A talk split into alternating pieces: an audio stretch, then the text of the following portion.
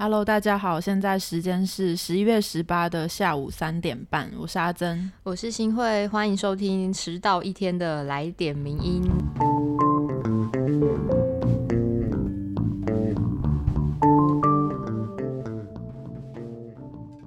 对，为什么会迟到一天呢？因为我们神预言，其实呃有一些因素，所以迟到一天。但我觉得好像也幸好哎，就刚好接到了一个时事。嗯，就什么时事呢？我们要马上来跟大家分享，就是应该也算是今天在媒体上大量的讨论，相信大家在可能社群上也都看到这个最新消息。就是国家通讯传播委员会 NCC 在今天审查中天新闻的换照案，那最终结果呢是 NCC 的七名委员全数同意不与中天新闻台换照。对，这是 N NCC 从二零零六年成立以来第一次对新闻台做出不换照的这个决议。是，所以我们今天就要来介绍一下这个整个换照的法律规范啊、流程，还有到底这次中天换照案的争议是可以怎么样去呃解释。对，那这篇文章呢，是我们长期合作的作者群，嗯，法律白话文运动里面的这篇是廖以志写的，他的文章名称叫做《中天换照给不给？关键在公共资源有无滥用》。对，公共资源有无滥用呢？其实，在这一波的讨论里面，很常听到的一个说法是说，哎，说好的新闻自由呢？就是，哎，这是个民主社会，怎么可以这样子扼杀新闻自由呢？对，第四权已死等等这样的言论。对，不过还是先跟大家稍微整理一下，到底。你要经营一家电视台的话，会是经过什么样的一个流程？嗯，因为这个流程其实也是跟这次争议还有这整个事件很相关的。对，大家听完之后可能会比较了解到底这次为什么会发生中天换照的这个整个事件始末。主要会经过三个阶段，那分别是申设，就是申请申请设立，嗯，还有第二个阶段叫评鉴，第三个就是这一次的叫做换照。那首先在申设阶段呢，就是你的电视台必须要向主管机关，也就是 NCC 申请你的经营许可。那如果审查通过之后，就可以取得俗称的经营执照。那它的审查重点会根据你的频道性质而有所不同。比如说，如果你将要开购物频道的话，它就会考量你的，比如呃客户治安防护啊，或者是是否有符合公众利益等等。对，那到了第二个阶段评鉴的部分呢，其实就是在刚刚第一阶段申设通过之后。三年后有点像期中考的概念，就是要考你说，哎，你中间这三年里面有没有违规次数，或者是违规的情形是什么样，甚至是你的财务结构有没有问题，是不是快要破产了呢？以及你之前的计划有没有实践，那未来会怎么样继续走下去？嗯，其实主要就是看你有没有达成你当初在申设的时候承诺要做到的事情，然后有没有偏离当初的方向呢？那如果在评鉴这个阶段的结果太差的话，就是 NCC 在评鉴这个阶段，就是你取得执照满三年的时候，就有权利直接撤照。那如果没有的话，就可以继续的进行后半部的过程。对，那接下来就是来到第三阶段，也就是这一次中天的事情换照这个阶段呢，是在你取得执照之后五年半，这个换照的程序就会开始进行了。嗯，那除了你需要准备的资料，包括你从三年到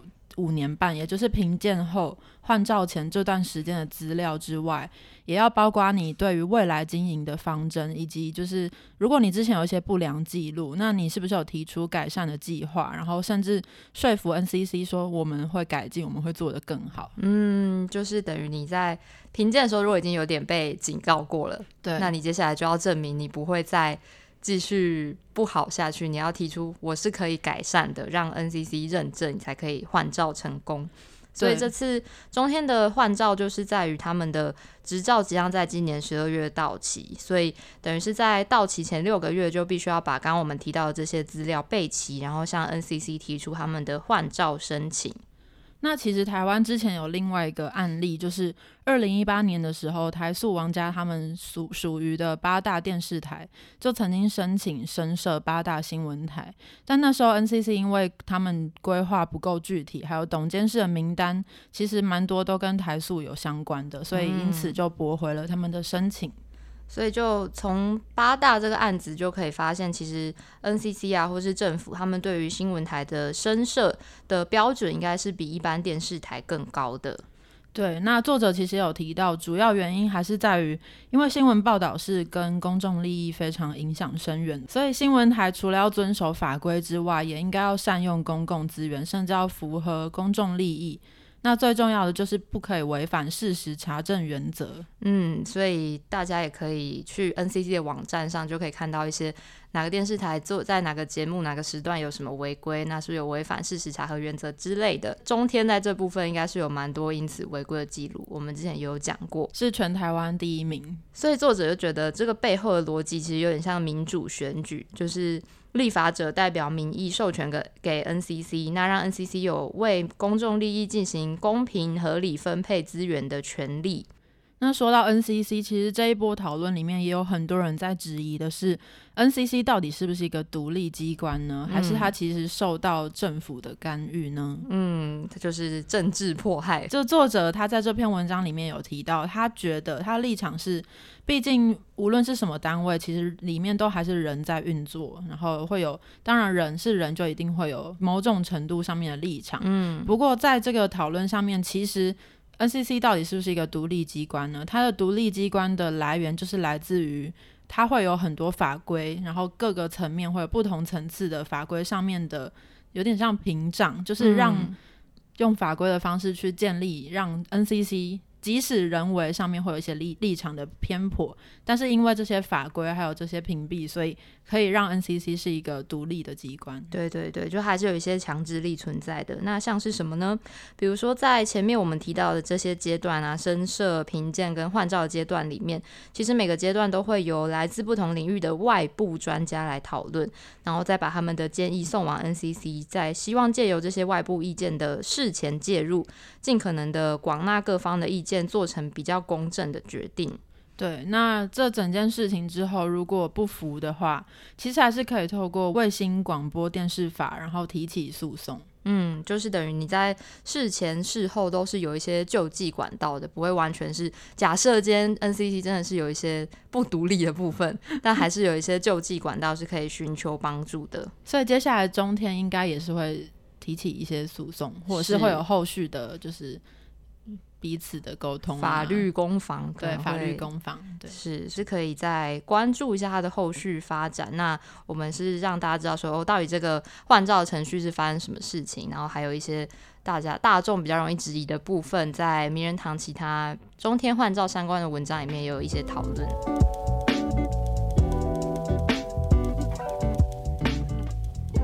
那接下来一篇呢，也是上个礼拜社群上面非常热门的一个议题，嗯，就是有关于一一一一这个特价的周。对，不知道大家在一一一这个商人创造出来的节日里 面，是中国商人哦，是在台湾现在也变得非常的流行。就听说超商的物流现在都整个被瘫痪。真的很可怕。对，那不知道大家有没有就是买到很多你本来就想买的东西呢？那我们这一篇就是在讲出版业的事情。嗯，上周就是双十一期间呢，大家如果有发罗到的话，就是某电商平台，它就推出了书籍下单七九折，满一一元再享八四折，就等于你。买一本书就可以得到大概是六六折的价格，然后就因为他们事先也没有通知出版社，然后后来就引起了几家出版社在电商上面下架，并且有很多的独立书店就发起十一月十一号歇业一天的串联活动。那这篇文章是我们新加入的作者 A 编，那标题是一杯饮料钱的终极之战，电商六六折之后，出版业与书店何去何从？嗯，那为什么是一杯饮料钱呢？其实它就假设一本定价三百五十元的书，七九折跟六六折，其实算起来就大概两个差四十六块，就是比我今天中午订的饮料 还便宜。所以他就说想说，那四十六元的差别真的有这么严重吗？但事实上呢，其实大家常年以来买书的时候都会看到新书七九折，那看起来像特价，事实上它已经成为一个常态了。对。就是对于出版业啊、独立书店通路还有消费者这三方都会造成蛮多不良的影响。嗯，就是这个新书七九折的常态就会变成说，如果它上架就一定要打七九折，那它如果要再促销的话，就必须要再往下杀，消费者才会有感嘛。所以以这次六六折来说，其实已经几乎是接近成本价的边缘了。对，大家可以回想一下，你在买商品的时候是有什么商品，它在刚上市新品的时候就会直接用。近乎成本价的价格来贩售呢？嗯，对，作者提出的一个问题，也让大家去思考的就是，如果这种狂欢成为一个常态，那之后通路会不会回头要求出版社做更多的折让，然后用维持六六折的诱人低价，然后持续就是一个常态六六折的方式呢？嗯，蛮可怕的，对啊，听起来会变成一个有点病态的环境。那其实这件事情发生之后，也有一些人就跳出来质疑说：“那如果我们今天就是一个自由竞争的市场，那你这些独立书店跟其他实体通通路就是不具备跟电商竞争的条件呢？那你被淘汰不就是一件？”必然发生的事，或是你如果不能跟电商竞争，那你就去多创造一些电商无法提供的消费体验嘛，不就解决了吗？就是这一派的说法，就有点像是适者生存的感觉。对，不过作者有提出说，其实对于这样子的质疑跟批评呢，其实背后是忽略了独立书店，它其实早就。为了生存，它本来就比较难，在现有体制里面比较难生存。嗯，那很多的独立书店也会选择用复合式的经营，例如说有一些餐饮的服务啊等等的。对。那如果以后六六折变成一个常态的话，独立书店跟电商的折扣的差额就会拉锯到四折，等于是一个暴利式的碾压。四折很多哎，近乎半价。是因为独立书店可能就顶多。呃，九折或是原价卖你，那可是如果我是消费者，我看到独立书店是这个价钱，然后电商是四六六折的价钱，差了这么多，那。大家还会选择到独立书店买书吗？因为这真的是一个非常具体的差别，你要非常非常有爱或者是很有钱，嗯，才有可能做到这件事情。对，但就是这样的人现在可能真的没有这么多，所以作者也觉得，在一个相对稳固的消费族群出现之前，一直去要求独立书店创新竞争，其实就是在忽略这个本质上的不公平的部分。对，等于台湾现在的就是出版业或书店的整个结构，对于独立书店本来就不是那么公平的状态下，你又要求他们哦，你们自己要加油啊，对，感觉，嗯，对，就是这样子的概念。对，那他也认为说，其实出版业在这个争议当中，也一定是有需要检讨的地方，只是当我们不断的以什么鼓励阅读啊、推广阅读来当做我们低价卖书的这种借口吗？那这样子的环境之下，到底出版业还有没有转型的可能？就是当大家都不愿意以相应的价钱去获得一本书的时候，那大家还要期待出版业有什么能量去转型吗？这也是他提出来的一个疑问。那其实这篇文章最后的结论也回归到，其实很多相关出版业的文章的或者是议题，最终都会导向一个一件事情，就是图书统一定价制。嗯，对。作者意思是说，我们每次谈这个就都没有结论。那我们真的要等到六六折变成常态的时候，才认真来看待图书统一定价值这个议题吗？嗯，有点像是一个警讯吧，就是是大家还要放任这样的生态多久呢？那其实我们也有另外一篇文章，是作者李志明的相关文章，标题叫做《低价行销有何不可》。书架割喉战与书店抗争的几点反思。嗯，李志明的这篇文会比较从，因为刚刚 A 边比较像是从产业面去讨论这件事，那李志明的角度比较像是我们这些普罗大众读者的角度，所以大家也可以去搜寻一下这篇文章，或是我们会放在节目简介里面，都可以再更多元的了解一下这次的争议事件啦。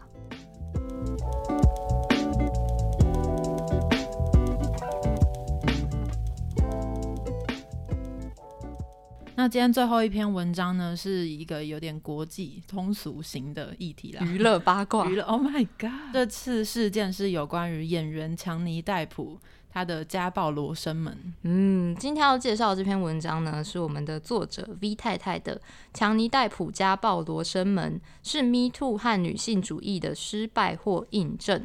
对，那这些事件呢，其实起因于强尼戴普跟他现在的前妻安伯赫德，他们在二零一六年离婚之后。就互相控告家暴，然后这件案件也纠缠了非常多年，直到现在又有一个新的进展，然后也再次成为舆论的焦点。对，其实就是因为二零一八年的时候，英国的媒体《太阳报》就报道了安伯赫德对强尼戴普的家暴指控，那引起了强尼戴普的不满，所以他就对《太阳报》提出了诉讼。可是近期呢，英国的法官是判决《太阳报》胜诉。那在胜诉之后呢，本来强尼戴普要接演电影《怪兽与他们的产地》，那他们的片商就非常火速的要求强尼戴普主动辞演。所以这个事件就引起部分强尼戴普的粉丝，他们就非常不满。嗯，然后也有人认为说，片商是为了政治正确，然后就牺牲强尼戴普。更有人就是觉得说，这是 Me Too 运动被滥用，甚至女性主义过于强势造成的反向的压迫。嗯，其实蛮严正的指控。可是为什么会有这样的意见呢？就是刚刚我们也有提到，因为在家暴案件里面，是双方都有提出对方施暴的证据。就是强尼戴普这一方也有提出他的前妻当初是有对他施暴的。可是大家就会觉得，所以今天法官判强尼戴普败诉，就是代表安伯赫德。赢了吗？是因为他性别正确，所以他就对了吗？所以在时其实有点扑朔迷离，就是也拉长了好几年，然后各方都有说法。对，不过作者有提出一个一个思考的观点，就是说我们在讨论这样的事件的时候，其实背后隐含了一个是。我们在讨论的时候，男女在舆论，他们面对的是不一样的标准。例如说，一开始很多人会担心强尼戴普他的演艺事业会不会因为这个家暴事件就毁掉呢？甚至是很多人会在一开始就是事件还不明朗的时候就开始为他的前途担忧。更严重的可能会觉得他已经一开始潜意识就已经准备好要。支持强尼戴普，觉得强尼戴普没有错，这样子。嗯，这种常见的言论就会说什么啊，他这么红，好可惜哦。对，类似这样子的。可是那安伯赫德遇到的又是什么呢？就是当强尼戴普也提出哦，我前妻也对我施暴的证据之后，但舆论就会开始说安伯赫德是说谎的恐怖女人，或是疯女人等等的词汇。但是就比较少看到有人会像前面提到，会担心他的职业生涯因此受到影响。等于就是呃，强尼戴普同样遇到状况，大家觉得觉得哈，他的职业受到影响了。但是反观安伯赫德遇到的时候，却没有人会觉得他的职业生涯会受到影响，这样子吗？对，或是因此会觉得啊，好可惜哦。所以在这样的状况下，还有更严重的舆论会说，我们还能相信女人吗？很可怕。对，好，然后总之作者的意思是说，他觉得也许安伯赫德他真的。可能假设他真的有利用了 Me Too 运动的声势，嗯，但这也不代表可以一竿子打翻一船人，不代表说因为他一个人，然后 Me Too 运动就会失去意义，或甚至女性主义就不可信任。嗯，而且他觉得这反而反映了一种女性会面临的困境，就是当他们试图说出真相的时候，可能会面临到的排挤跟否认。例如说，男性在遇到一些不当言行或者是一些批评的时候。往往比较常被看成是个人的品性问题，嗯，但同样状况下，如果是女性遇到的话，就会被形容成是整个群体的污点。对，就像刚我们提到说谎的恐怖女人，或是我们还能相信女人吗？这样子的质疑是。那其实作者也有说，他不是要为安伯赫德辩护，嗯，他只是想要提出一个疑问，是说为什么父权长期把女人驱逐于驱逐或排挤于公领域之外，然后，但是当一个男性遇到不幸的遭遇的时候，就顿顿时的成为女权过强的证明呢？这样的标准是不太公平呢？嗯，就是我自己会觉得这个评论有点太过武断了吧。就是证据不足的感觉，对，而且真的是一竿子打翻一船人。是，那也在这起事件里呢，我们可以看到，因为媒体非常的关注这件事，可能因为双方也都是非常有名气的演员，那其实也会让双方的支持者就是各站一边，然后风向也是从二零一六年开始一直吹来吹去。但是作者认为说，在我们获得更多资讯之前，希望可以不要那么快的去下判断。嗯。那这个议题呢，转角国际重磅广播有做一个非常深入的整集节目的讨论，所以大家想再听到更详细的 关于新闻事件的话，也可以去收听重磅广播。那我们今天来点名音就到了尾声，然后想要跟大家预告一下，嗯，因为中天的事情也是今天才发生，然后我们本周末的名人放送呢，就会邀请可以讲来宾吗？哎，神秘嘉宾 好，神秘嘉宾，好了，就会上节目跟我跟名人堂的两位编辑聊聊中天换照这个事情，对，就可以有更深入一层的讨论吧，就包含到底换照。决定之后，到底还会有什么样子的发展？会在我们本周的名人放送继续来为大家分析。那我们今天就到这边，谢谢大家收听，我们下礼拜再见喽，拜拜，拜拜。哎，我是阿珍，我是新慧，有人在乎吗？有啦。那大家如果喜欢来点名音的话，也记得随时到我们的 Apple Podcast 或 Spotify 订阅、留言、评价给我们，谢谢大家，拜拜，拜拜。